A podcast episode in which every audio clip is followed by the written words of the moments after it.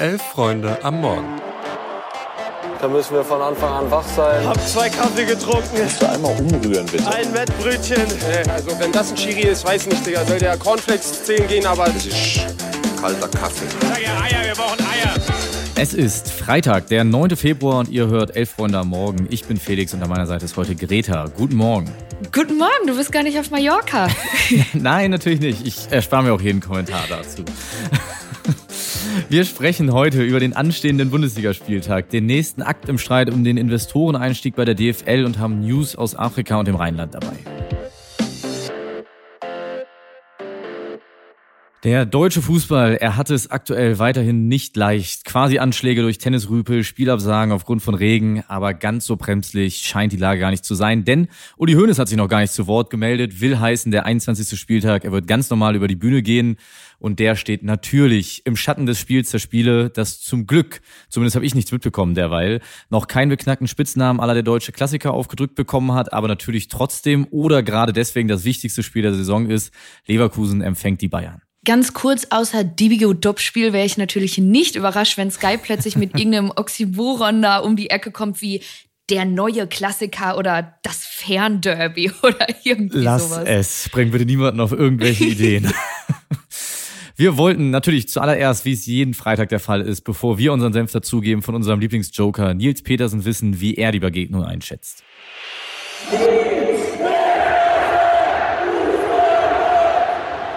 Petersens Joker. Samstag 18.30 kannst du in ganz Deutschland die Bürgersteige hochklappen. Jeder freut sich seit Wochen auf dieses Highlight. Ein ungeschlagenes Bayern 04 mit unendlich vielen Sympathien gespickt gegen die stolzen Bayern. Sind wir mal ehrlich, damit die Bundesliga international mal wieder ein bisschen ernster genommen wird, müssten wir mal wieder einer anderen Truppe die Krone aufsetzen. Der BVB hat tragisch verbockt. RB Leipzig, die können nur Pokal. Dann halt Xabi Alonso's Werkself. Verdient haben sie es allemal. Was bescheren die uns für geile Nachmittage und Abende seit Wochen? Und den Bayern, denen fehlen jetzt einige Stars am Samstag, aber eine Personalie, die macht richtig Hoffnung. Victor Boniface, der fehlt nämlich auf der Gegenseite und darunter leidet Bayers Spiel und die Power merklich. Brutal. Ab Ostern wird bei den Meisterschaftsaspiranten rumgeeiert. Das wissen die Münchner aus der Vergangenheit. Deswegen genügt den Bayern, glaube ich, auch ein Remis. Fünf Punkte Vorsprung würde Leverkusen Sicherheit schenken und die Bayern müssten wirklich den Fernseher stumm schalten. Die müssten sämtliche Gazetten meiden und die Säbener Straße eigentlich absperren. Deswegen mein Tipp 1-1 und beide würden es auch heute unterschreiben. Bei der Personalie, die Nils Hoffnung macht, dachte ich erst, er meint Alexander Pavlovic, also das super Mittelfeld-Nachwuchstalent aus den eigenen Reihen der Bayern. Der macht nämlich mir Hoffnung. Aber beim Rest gehe ich mit. Die letzten Wochen bis Monate haben ja gezeigt, wie wir alle danach lechzen, dass der nächste Meister nicht Bayern München heißt. Ob das klappen wird, wenn die jetzt 1-1 spielen, weiß ich aber nicht. Der Abstand in der Tabelle ist ja dann doch irgendwie geringer geworden. Die Bayern ja, fliegen gefühlt unter dem Radar, weil sie sich zwar wie das letzte Lazarett verkaufen, aber in Wahrheit halt doch eine krass gute Saison spielen und ah, ich weiß nicht, vielleicht muss ich doch mitgehen beim Unentschieden, aber dann gehe ich halt auf ein 2-2. Ich glaube ja, dass die seit Jahren wirkenden Topspielmechanismen, dass die ausgesetzt sind inzwischen. Wenn die Bayern sonst zu so einem Spiel gereist sind, war völlig klar, dass sie die bessere Mannschaft sind. Sowohl taktisch, aber vor allem ja auch einfach individuell. Und das ist einfach nicht mehr so. Auf Musiala kommt Würz, auf Upamecano oder De Ligt folgen Jonathan Tah und Tapsoba. Und an Stelle von Davis und Masraui spielen da einfach eben Grimaldo und Frimpong. Also lange war kein Gegner der Bayern in einem solchen Spiel, auch von den Einzelspielern her, so sehr auf Augenhöhe, wie es Leverkusen aktuell ist. Abgesehen davon haben sie einfach die viel größere Spielkontrolle als die Bayern aktuell. Und ich glaube, sie werden auch gegen die Bayern das spielbestimmende Team sein. Ja. Aber es gibt ja noch ein paar weitere Spiele an diesem Wochenende, die wir nicht vernachlässigen wollen. So sieht's aus. Heute Abend empfängt Borussia Dortmund den SC Freiburg. Gehen wir doch mal dahin. Freiburg hat zuletzt gegen äh, Stuttgart und Bremen verloren, aber der BVB hat am vergangenen Wochenende ein wirklich lausiges 0 zu 0 gegen Heidenheim geholt. Klar, die sind auch überzeugend in dieser Saison, können die Großen ärgern, aber geht ja trotzdem total an den Ansprüchen des BVB vorbei. Und ich glaube, wenn jetzt nicht Freiburg kommen würde, würde ich vermutlich auch auf eine Niederlage des BVB gehen. Aber Kobel, Brandt und Reus sind wohl wieder fit, Sancho eventuell, Ryerson ist zurück im Mannschaftstraining, es ist ein Heimspiel und Freiburg hat ja jetzt auch nicht gerade wirklich ein Momentum, konnte auch 2021 das letzte Mal gegen Dortmund gewinnen, spricht dann irgendwie doch alles für den BVB. Deswegen sage ich, auch aus rein privaten Gründen. Dortmund gewinnt, aber ich hoffe natürlich, dass ich hier am Montag hören kann, dass ich keine Ahnung habe und der SC gepunktet hat. Ihr werdet es hier erfahren. Wenn wir bei Freiburg sind, müssen wir, glaube ich, auch noch kurz über die Frankfurter Eintracht sprechen. Denn sollte die favorisierte SGE bei Bochum gewinnen und Freiburg das eben besprochene Spiel verlieren, dann könnte das erste Mal tatsächlich so eine richtige Lücke zwischen den ersten sechs der Tabelle, sprich den Europapokalplätzen und dem Mittelfeld klaffen. Aber wie wir die Eintracht kennen, ist das ja nun mal so eine Sache mit der Favoritenrolle. Das stimmt. Es wäre dann aber wirklich ein ordentlicher Abstand von sechs Punkten in der Tabelle. Trotzdem muss ich sagen, finde ich die Tabelle so gut wie lange nicht mehr, denn der Meisterschaftskampf ist ja offensichtlich noch in vollem Gange. Die europäischen Plätze sind wenigstens untereinander umkämpft. Der Abstiegskampf ist zwar ein totales Schneckenrennen, aber immerhin ist auch da alles noch drin. Und wenn wir jetzt schon da unten beim Abstiegskampf sind, Mainz kassiert in Stuttgart, dürfte eine klare Angelegenheit werden. Darmstadt ist bei der Fohlenelf zu Gast. Mal sehen, wie die mit dem Frust des nicht gespielten Pokalspiels umgehen. Union empfängt Wolfsburg. Achtung, da gehe ich auf ein Unentschieden, genauso wie bei Hoffenheim gegen Köln, wobei ich glaube sogar ernsthaft, dass Köln da Chancen auf einen Sieg hat. Brat mir einer einen Storch. König Fußball. Er wird uns auch dieses Wochenende nicht, nicht enttäuschen.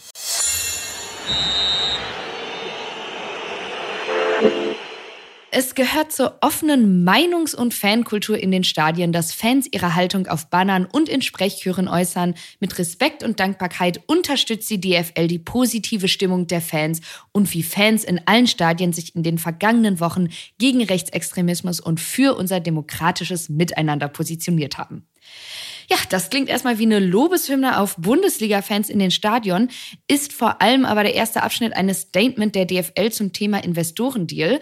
Und das Statement heißt, viele Chancen für die Clubs, keine Nachteile für die Fans. Ihr könnt euch, glaube ich, dementsprechend vorstellen, wo es in den Abschnitten danach so inhaltlich hingeht. Kurz gesagt, der Protest der Fans gegen den Deal bzw. die geheime Abstimmung, das sei ja alles schön und gut, aber bitte doch nicht die Spiele unterbrechen und auf Clubebene hatten die Fans doch eh genug Mitspracherecht. Also jetzt reicht's auch. So ungefähr klingt dieses Statement. Außerdem sei der Deal ja auch dringend nötig, denn erstens, es braucht eine wirtschaftliche Weiterentwicklung. Zweitens kommt die Vermarktung allen Clubs zugute. Drittens gibt es keinen Einfluss der Vermarktung Vermarktungspartner auf Sportliches oder die Anstoßzeiten. Und viertens verkauft die DFL ja keine Anteile und hat sowieso große Sorge vor der Kommerzialisierung. Und ich glaube, ihr merkt schon, das sage ich nicht selbst, sondern das ist quasi deren Statement zusammengefasst. Also erstmal muss man, denke ich, festhalten, dass der Protest der vergangenen Wochen wirkt. Und zwar relativ stark. Ja. Denn der ein oder andere musste jetzt vielleicht einmal kräftig schlucken, aber es zeigt sich zum einen, wie klug die Art des Protestes ist, eben nicht auf Platzstürme etc. zu setzen oder nur auf Banner, sondern auf die bloße Störung und das ja mit mehr oder weniger friedlichen Mitteln. Und zum anderen zeigt diese Woche, dass der Beschluss beziehungsweise die Form der Abstimmung, wie sie stattgefunden hat, eben doch angreifbar ist. Und zwar vor allem auch von Vereinsseite. Absolut. Allein die ganzen Statements, die es da jetzt irgendwie gibt. Wir haben ja gestern äh, schon kurz darüber gesprochen, dass einige Clubs so einer Neuabstimmung gar nicht unbedingt abgeneigt sind. Da haben wir über Osnabrück, die Hertha und Stuttgart geredet.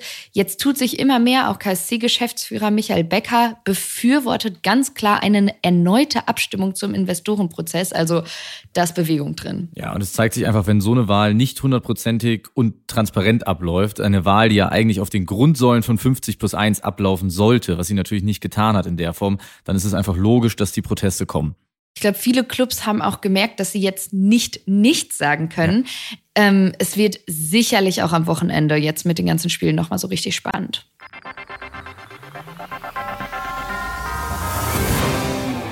Genau. Apropos Wochenende, wir starten rein in die News und am Sonntag ist es dann soweit. Das Zitat Luis Richter, beste Turnier der Welt geht zu Ende, der Afrika Cup. wir haben uns das Finale zwischen Nigeria und der Elfenbeinküste erneut von Mike Welzel von Sport Digital einordnen lassen. Das Finale ist die Elfenbeinküste gegen Nigeria. Beide waren ja in Gruppe A und trafen deshalb auch am zweiten Spieltag aufeinander. Damals auch schon ausgeglichenes Spiel, ein knapper Sieg für Nigeria durch einen Elfmeter, aber seitdem ist viel passiert. Die Elfenbeinküste hat jetzt einen anderen Trainer als in der Gruppenphase und wäre ja auch in der K.O.-Phase beinahe ausgeschieden mehrmals. Immer viel über Emotionen, viel über die Fans, äh, knapp in die Verlängerung und ins Elfmeterschießen gerettet. Und ja, die sind echt gestärkt und man hat so ein bisschen das Gefühl, denen kann gar nichts anhaben und das kann natürlich auch einiges auslösen. Dazu kommt jetzt noch Sebastian Aller, der jetzt ein bisschen in Form kommt, hat schon viele Dinger vergeben, das gesamte Turnier, aber ist jetzt äh, richtig heiß, hat sein erstes Tor gemacht und ähm, man hat das Gefühl, dass er so ein bisschen die Mannschaft trägt. Auf der anderen Seite der Star auch im Sturm Victor Osimen bei Nigeria, die wirken so fußballerisch ein bisschen gefestigter, aber ähm, werden dann natürlich auf ein volles Stadion, ähm, was gegen sie brüllt, treffen und es wird auf jeden Fall ein sehr, sehr spannendes Finale am kommenden Sonntag. Weiter geht's. Ihr dachtet, die aktuelle Pokalrunde der Herren zieht sich, weil sie über zwei beziehungsweise jetzt ja drei oder vier Wochen verteilt ist. Haha, die Frauen spielen gerade ihr DFB-Pokal-Achtelfinale, wobei gerade da ein sehr dehnbarer Begriff ist, denn die Runde läuft seit Ende November. Oh. Gestern Abend hat die Frankfurter Eintracht den SC Freiburg 2 zu 1 besiegt. Gegen Ende wurde es nochmal richtig spannend, weil Freiburg in der 87. den Anschlusstreffer erzielt hat und in der Nachspielzeit nach einer Ecke sogar noch das 2 zu 2. Das hat dann aber nicht gezählt. Insgesamt geht der Frankfurter Sieg schon in Ordnung, gerade weil sie zu Anfang des Spiels super stark waren, man muss aber auch sagen, Sarah Dawson sah beim Freiburger Tor leider echt nicht gut aus und generell hat Freiburg sich total gut verkauft, auch wenn sie sich jetzt davon nichts kaufen können. Genau, und ich mache einfach gleich weiter und zitiere nochmal Luis Richter, der ja vor zwei Tagen hier an der Stelle in den News vom Fantasie U35 Turnier berichtet, das gerade geplant wird. Die Realität sieht aber leider, lieber Luis, noch anders aus. Wobei Fantasieturnier trifft es bei der Nations League natürlich auch. Gestern wurde die neuen Nations League Gruppen ausgelost. Im September geht's da weiter und Deutschland trifft in Liga A Gruppe 3 auf die Niederlande, Niederlande Ungarn und Bosnien-Herzegowina ja, das einzig Sinnvolle an dieser Auslosung war es, glaube ich, dass Georgos Karagounis, der 2004 unter Otto Rehagel mit Griechenland Europameister wurde, die Lose zog, was uns zeigt, früher war dann doch einfach alles besser. So sieht's aus. Zum Schluss, Felix, habe ich noch so einen kleinen Bewegtbild-Tipp für dich. Die Karnevalssitzung des FC und bevor du jetzt rufst, dass du mit Karneval nichts anfangen kannst, ähm, ist es unterhaltsam. Erstmal der Top-Kommentar unter dem Video, äh, was Sky dazu gepostet hat, wo man dann Selke und Co. irgendwie als Piraten oder Tennisspieler sieht. Der Kommentar lautet, Digga, wie kann man nach so scheiß Fußball Karneval feiern? Ich muss sagen, ich musste wirklich laut lachen. Noch mehr lachen musste ich aber über Florian Kainz, der sich als Eminem verkleidet hat und dann mit seinem österreichischen Dialekt erklärt hat, dass er das Kostüm im Internet gesehen hat und dass es halt gut zu seinem Typen passe. Fantastisch. Ich glaube, dem ist nichts mehr hinzuzufügen. Wir wünschen euch einen schönen Freitag, ein schönes Wochenende. Denkt dran, ab 11.45 Uhr, wie immer hier das Themenfrühstück. Kommt gut rein ins Wochenende. Ciao.